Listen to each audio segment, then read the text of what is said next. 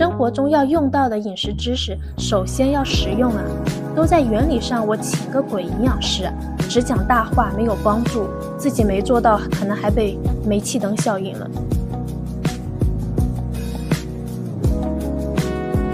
又吃起来有刺激，配酒简直是锦上添了大红花的效果。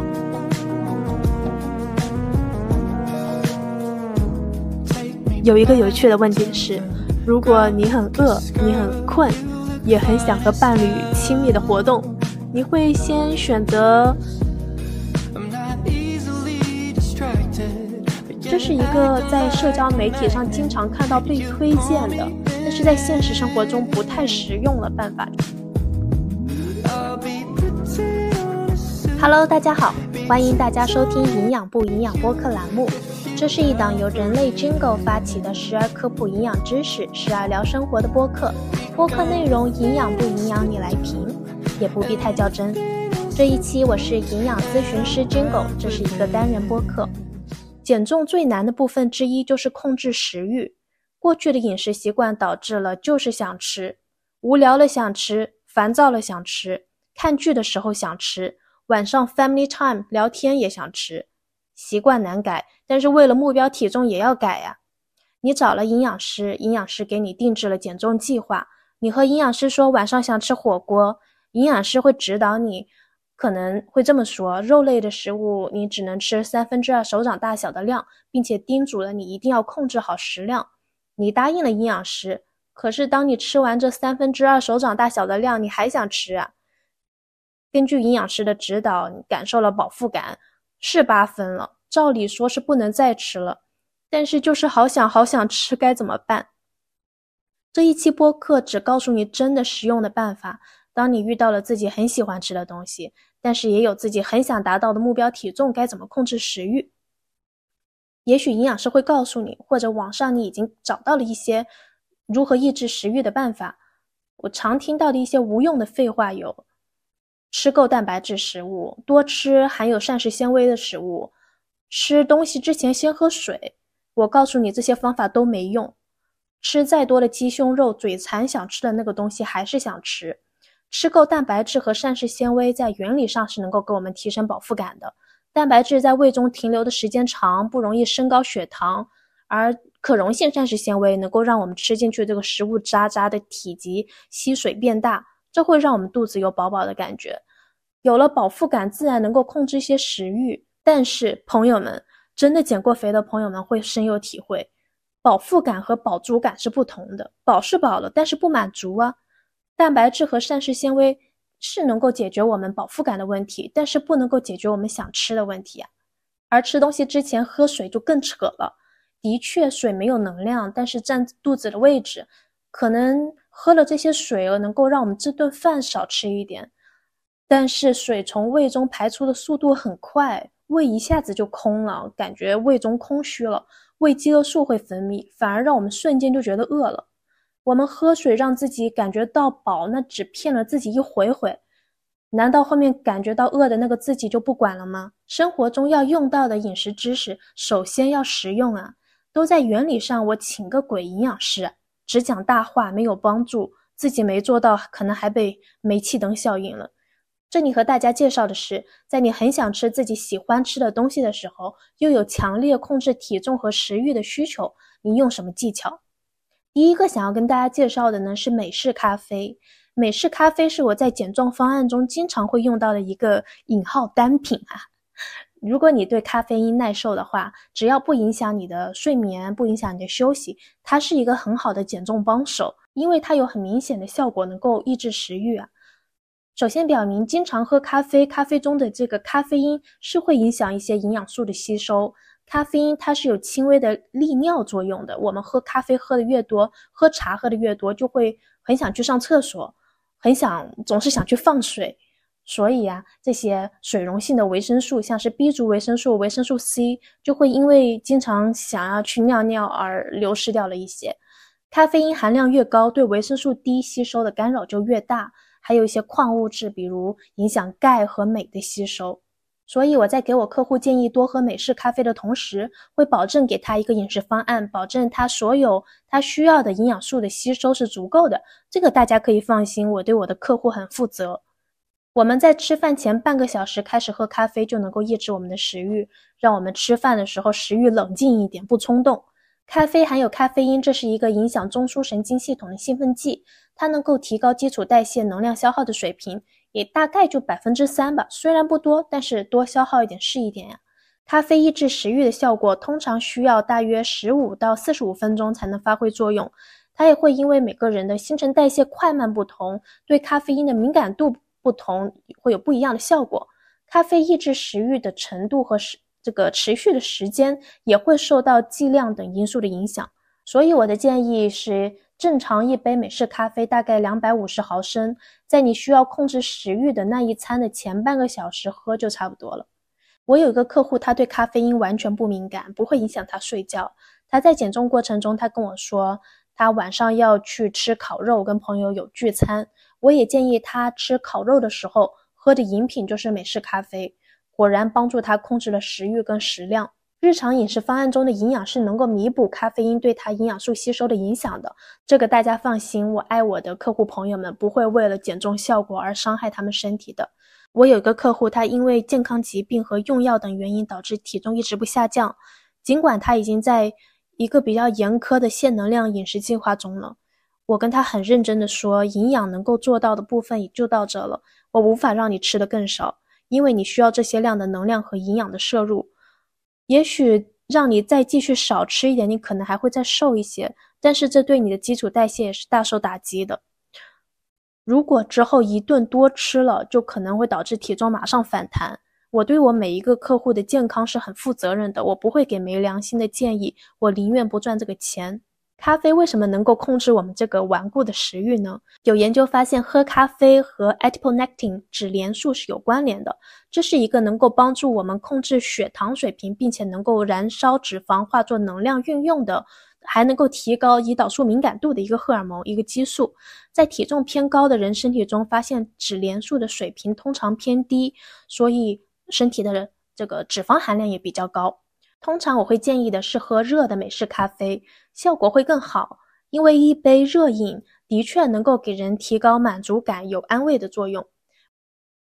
我记得我在高中的时候看《生活大爆炸》，有一集就是 Sheldon 在 Penny 不高兴的时候，给他一个提供了一个 hot beverage，然后后面进入了营养专业学习，有看一些相关的文献，果然就是《生活大爆炸》的科学家就是不一样啊，以科学证据说话。并且运用到了生活中，热的饮品是能够给人有安慰的作用的。所以我受了《生活大爆炸》的影响，把我看到的那些强证据等级的研究结论都转化到生活的实际运用中。因为科学本身就很可靠，只要我们会用它。咖啡中的酚类化合物的含量比较高，所以具有抗氧化的作用，在减肥过程中也能够抵抗一些压力反应的伤害。土耳其咖啡产生的抗氧化活性方面。对比其他咖啡来说，会效果更加显著。所以今年我去土耳其旅游的时候，我和乔治先生真没少喝这个土耳其咖啡，平均每人一天能喝三杯的量。我们太喜欢土耳其咖啡的这个味道了，之后还买了土耳其咖啡粉回来。不过土耳其咖啡是一个需要煮的咖啡，然后在今年双十一我还下单了专门煮土耳其咖啡这个咖啡壶，之后就可以自己在家煮了。这里跟大家分享一个有趣的知识啊。虽然浅烘、中烘、深烘的咖啡豆都含有植物化学物和抗氧化剂，但是中度烘焙的咖啡可能能够提高的营养成分会更多哦。大家想象一下，喝一口黑咖啡，能够感觉到这个微苦的味道在我们味蕾上面跳动，瞬间就能够抑制食欲了，让我们控制了食量，体重也能够控制的更加轻松。但是如果你在咖啡中加了一些牛奶或者糖，这就稍微改变了它的味道和效果。我们喝奶、喝糖水都会额外增加一些卡路里的摄入，会有一些甜味，这些成分会让我们产生多吃一些别的食物的诱惑，还打开了我们的食欲。所以，食物的不同吃法都会影响我们的食欲和新陈代谢。我们的身体还真是很神奇的，有时候这个食欲啊，真是一触即发。所以啊，喝纯的咖啡、纯黑咖啡就好了。这里要特别说明一下，有些人是不适合喝咖啡的，患有胃酸反流、胃溃疡、肠易激综合症、心脏病或焦虑症的人是不应该喝咖啡的，因为它会对身体产生酸性还有刺激的作用。孕期和哺乳期的女性也要注意喝咖啡的这个摄入量，因为摄入过多的咖啡是会影响胎儿的发育还有产奶量的。我建议。对孕期和哺乳期的女性，每天不要超过两百毫克的咖啡因的摄入了。当然，还有睡眠问题啊，患有失眠还有其他睡眠障碍的人也不建议喝咖啡了，因为咖啡就会破坏我们的睡眠质量。喝咖啡还需要适量，过量的咖啡因摄入会导致我们焦虑、失眠，还有钙的流失，会增加骨质疏松的风险。如果你想从现在开始增加喝咖啡的量来抑制食欲或者控制体重的话，也建议你先。咨询医疗保健人员，像是专业的营养师。我的建议是每天喝咖啡因的量不要超过四百毫克，这样能尽量的减少我们的副作用吧。这也相当于四到五杯小杯的咖啡了，一般很少有人能喝到这么多吧。再就是避免交智商税，市面上有很多打着咖啡因和其他你都不认识的那些元素的补充剂，不要买，不要买。研究发现，有大部分市面上的膳食补充剂对抑制食欲、减肥没有没有效果，反而还会伤身体。他们可能会打着广告说它能抑制食欲，含有咖啡因，但是我们知道补充剂制造商是不受食品和药物监管局 FDA 的监管的，这就意味着他们对这个产品的声明是无法得到验证的。说假话骗人，也没人能管得到他们。他们只要觉得吃不死，副作用不明显，还能卖高价格，就会继续的卖这些产品。市面上这些不良心的商家还是挺多的，还有一些产品打着含有植物元素，打广告说它是天然的，能够抑制食欲的这些补充剂，大家也一定一定不要交智商税了，还伤身。一些补充剂中含有的这个草药成分对肝的损伤是很大的。虽然它是天然的，但是天然的不意味是好东西。在购买产品的时候，要提前了解这个产品的成分，一定要学会去阅读这个食品的标签。如果你不确定的话，那就问一下专业营养师，这是他们的功课，告诉你这个东西能不能吃，健不健康，对你有没有伤害。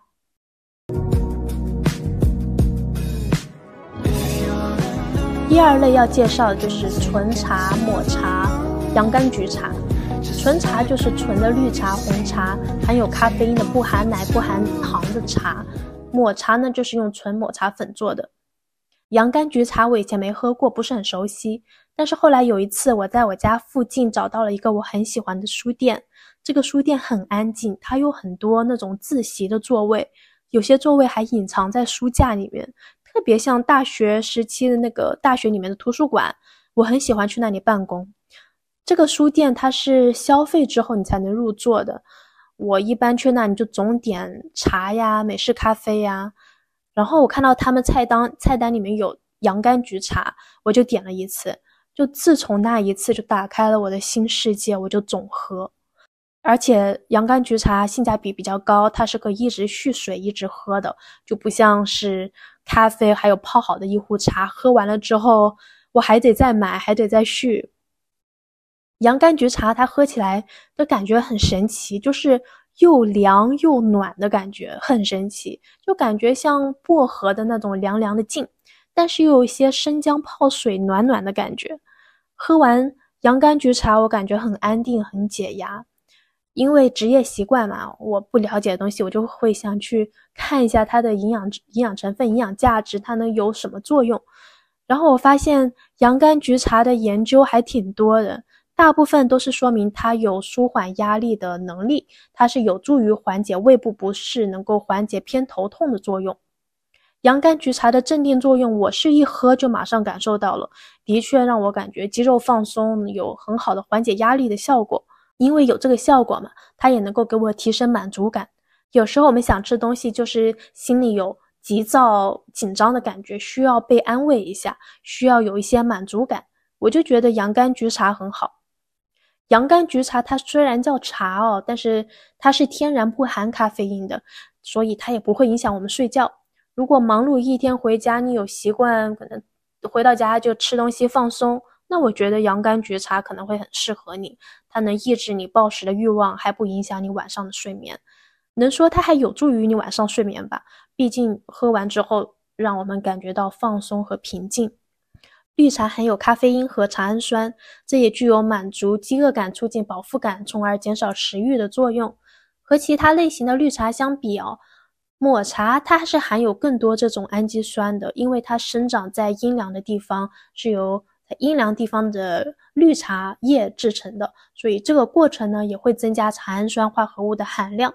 绿茶和抹茶都是含有抗氧化剂的，这有助于提高胆囊收缩素 CCK 的水平。胆囊收缩素是一个能够抑制饥饿的激素，它能够刺激脂肪的分解。研究也是支持这个结论的。喝绿茶、抹茶都能够抑制我们的食欲，还能够促进减肥。同样的，我也是建议喝茶也是要喝热的呢，这能够给我们提高满足感嘛。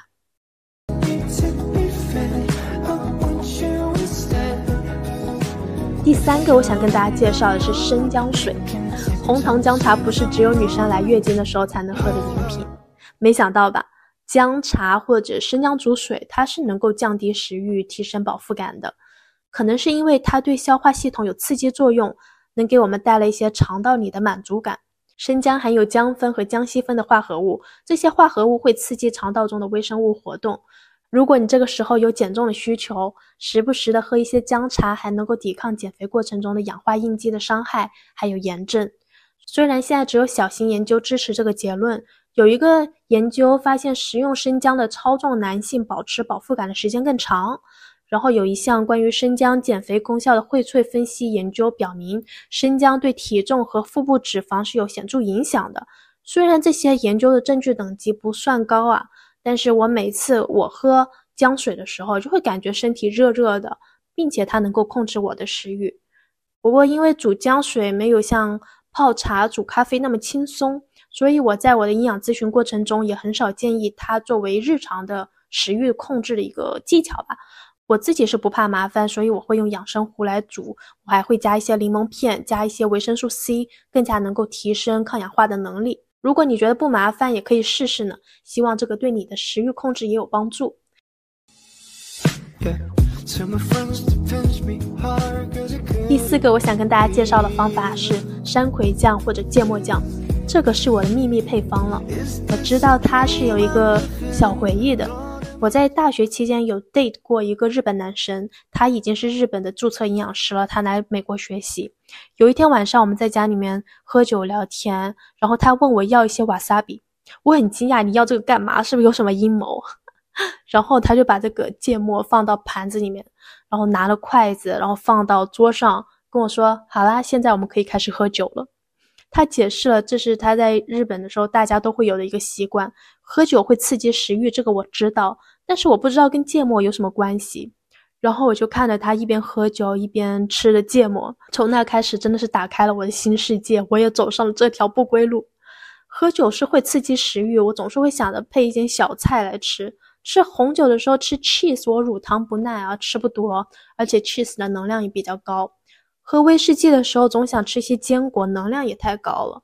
喝清酒的时候总想配一些毛豆，但吃毛豆吃多了我总想放屁。所以芥末真的很完美，它能量低，又吃起来有刺激，配酒简直是锦上添了大红花的效果。山葵酱是比芥末酱更温柔一些的。芥末酱或者山葵酱都可以了。我在家是自己有准备一些山葵酱。那如果是去酒吧看到小吃单上如果有芥末黄瓜，我就会点。这总比吃其他额外能量摄入要好得多吧？当然，前提是喝酒前要先好好吃饭，好好吃肉，肚子有东西才不容易醉。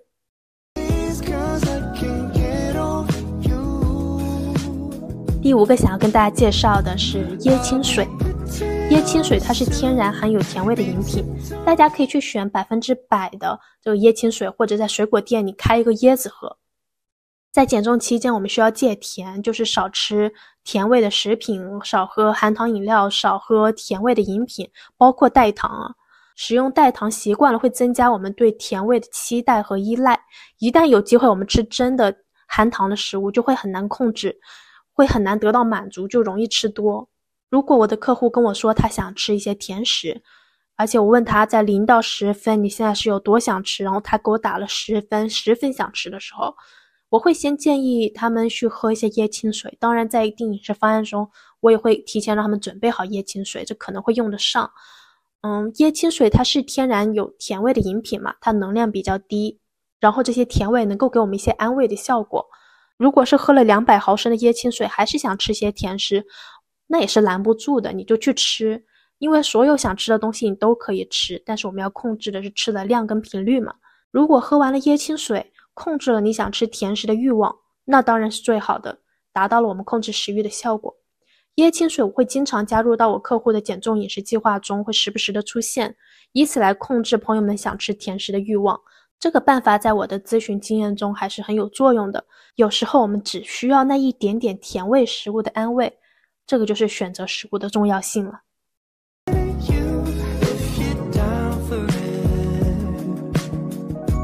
第六个，我想跟大家介绍控制食欲的小工具是口气清新喷雾。这是一个心理上的小 trick，就像我们刷完牙，口腔里很清新，就不会想要再去吃其他的东西了。不过啊，这个技巧在平时想吃东西的时候不是很管用。但是在我们吃东西的时候，来控制食欲还是比较有帮助的。就像是我们在外面跟朋友聚餐，吃烤肉、吃火锅、吃麻辣烫这些东西啊，有时候我们是吃饱了，但是嘴馋还想多夹两筷子，嗯，聊聊天又还想再多夹两筷子吃，或者把这个碗里面的东西全部都捞光来吃掉。当我们感受到饱腹感是八分的时候，我们知道不应该再吃了，但是这个时候。还是继续想吃该怎么办？这个口气清新喷雾就派上了用场，我们可以喷两下，这就是一个信号，这是一个停止的动作，提醒我们不要再吃了。因为有口气清新的这个感觉嘛，就能够降低我们的食欲，让我们不再想吃了。有时候吃饭的时候吃完了聊天，或就是会想时不时的多夹两筷子，但是再吃也真的没有进食的必要了。这个时候口气清新喷雾是非常有帮助的。大家可以试一试。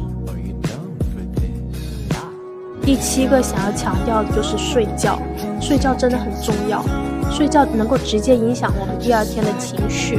前一天如果没有睡好，第二天控制情绪的能力就会减弱，会变得很脆弱，会可能很容易生气，会很容易受伤，会更加需要被安慰。而安慰自己、照顾自己的方法，就很容易导向去吃东西了。而且通常都是吃一些高能量、高碳水、高脂肪的食物。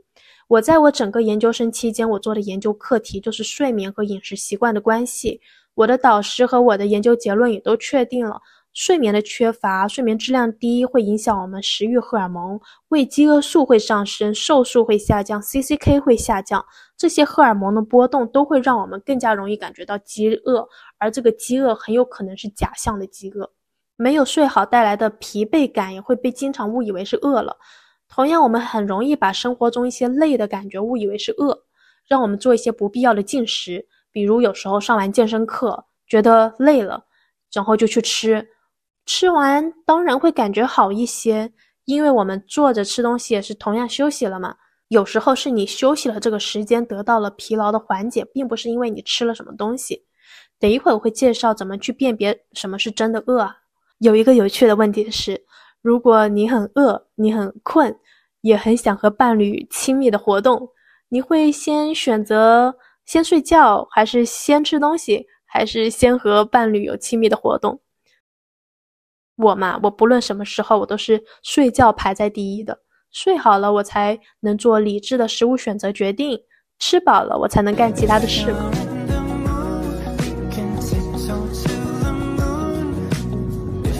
第八个想跟大家聊的是压力管理，有很多暴食症的朋友同样也有压力管理的需求。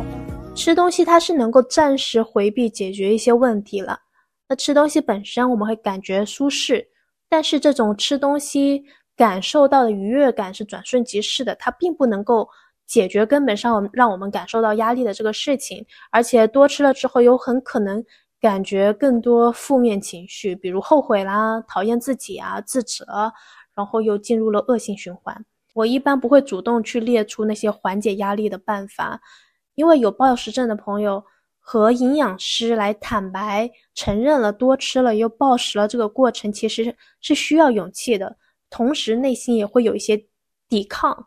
如果我直接跟客户建议你能做什么，你可以这么做，别人这么做的等等，如果我列出了一些解决方案啊，我大概率会收到客户一个一个的拒绝，他会告诉我这个方法对我没用，那个方法我试过没用，这个不可能的，就会有很多对抗的反应，所以我会让对方先自己想。有客户会说，嗯，我想了一下。我发现我压力大的时候，我会想要自己去吃一顿好的，出去好的餐厅吃，这能够帮助我缓解压力。也有客户跟我跟我分享，我感觉到压力的时候，我就想给男朋友打电话，跟男朋友聊天，让他来开导我。有嗯，客户朋友跟我说，嗯，他压力大的时候，他会想要出去 dating 去约会。有朋友会选择直接去睡觉。也有朋友跟我分享秘密，他会压力大的时候使用一些成人小玩具等等。我听到很多私人的解决压力的方法，每个人都不同啊。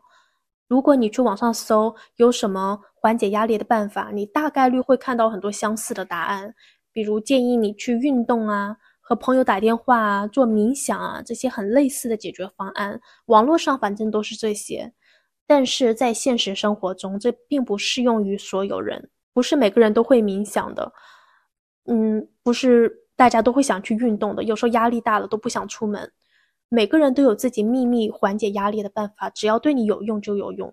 所以我不会主动去提这个建议，除非我的客户他问我说：“Jingle，你可不可以给我建议一些办法？”我才会给他一些缓解压力的建议。如果你现在提前花一些时间去准备，去想压力管理的办法。等真的压力来了，你就知道怎么办了。我们很少可能会主动去想这个问题，我怎么缓解自己的压力？一般就是压力来了，到时候再想办法。那其实已经太晚了。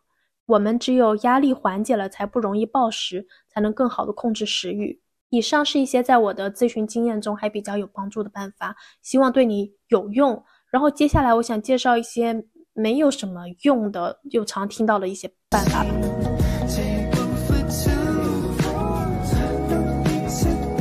第一个就是黑巧克力，黑巧克力我一直比较中立啊，有很多宣传说黑巧克力吃黑巧克力能够抑制食欲，的确也有相关的研究指出，像吃牛奶巧克力对比来看，吃黑巧克力的人下一餐会吃的更少。不过呀，从我的咨询经验中看，吃黑巧克力抑制食欲的这个 statement 是站不住脚的，黑巧克力喜欢吃的人。或者经常吃的人很少，再就是想要控制食欲的人，一般是会有控制，一般是会有减重的需求的。而黑巧克力本身它能量很高，吃多了会胖，吃少了又不过瘾，吃了不满足还会刺激报复性的进食，这又进入了一个恶性循环。这是一个在社交媒体上经常看到被推荐的，但是在现实生活中不太实用的办法。就在我看来，在实际生活中。不太实用，当然，对你个案来说有用的话呢，good for you。第二个我想说的是酒精饮品，因为我有咨询的客户跟我说，他是可以少吃来减重的，但是酒一定不能少。也许酒能够帮助我们放松，帮我们缓解压力，但是一克酒精它有七千卡呀。如果你是想减重的话，这个喝酒的习惯还是最好暂停一下了。喝酒喝多了会增加我们内脏脂肪。这个中年男子啤酒肚要减下来是要费很大力的，而且酒喝多了会增加代谢疾病的风险。喝酒来缓解压力，一般也不会少喝的，就是所以大家还是用其他的方式吧，用我介绍的以上那些方式。再说了，喝酒是会刺激食欲的，喝酒很难不吃东西，这让我们控制体重更难了。第三个我想聊的是抽烟，抽烟。的确能够控制一些食欲了，但是对健康的伤害也太大了吧！而且在戒烟的过程中反而会增重，因为习惯了手向嘴巴的这个动作，没有烟就非常容易转向去吃东西了。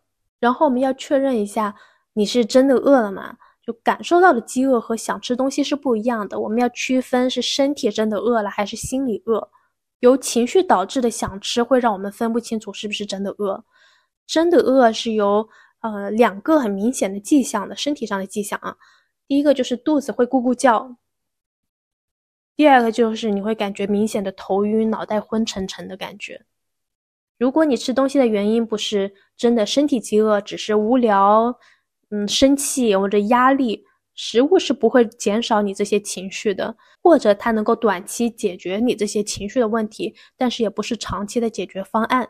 如果是情绪或压力在驱使你，或者你只是因为看到这个东西看起来挺好吃的，看起来不错，或者闻起来很香，让你有吃东西的冲动，那么你可能也不是真的饿了。在这些情况下，你可以尝试用我刚介绍这些技巧啊，像喝咖啡、喝茶，用口气清新喷雾等等来试一试，也许它能应对你进食的冲动。当然，偶尔是要吃到我们很想吃的东西的。任何食物都可以存在在一个健康的饮食计划中。如果你真的很想吃东西，就不要忍着了，给自己首先打个分，你有多想吃啊？从零到十分，零分是完全不想吃，十分是超级无敌想吃。如果你想吃这个东西是十分想吃，那就一定要去吃，因为我们想吃东西的这个欲望，如果长期的压抑，终有一天是会爆发的，就会很可能暴食，暴食就会容易自我否定，陷入不健康的进食怪圈里，得不偿失。偶尔要把自己喜欢吃的东西加入到减重计划中，这样自己才能坚持下来嘛。毕竟正常的饮食也是有各种各样食物的，减重过程也没有必要那么难熬。这一期的分享就到这里结束了。这些我分享的技巧是在我的咨询经验中，还有我个人的生活中是非常实用的，希望对你有帮助。我们下一期再见，拜拜。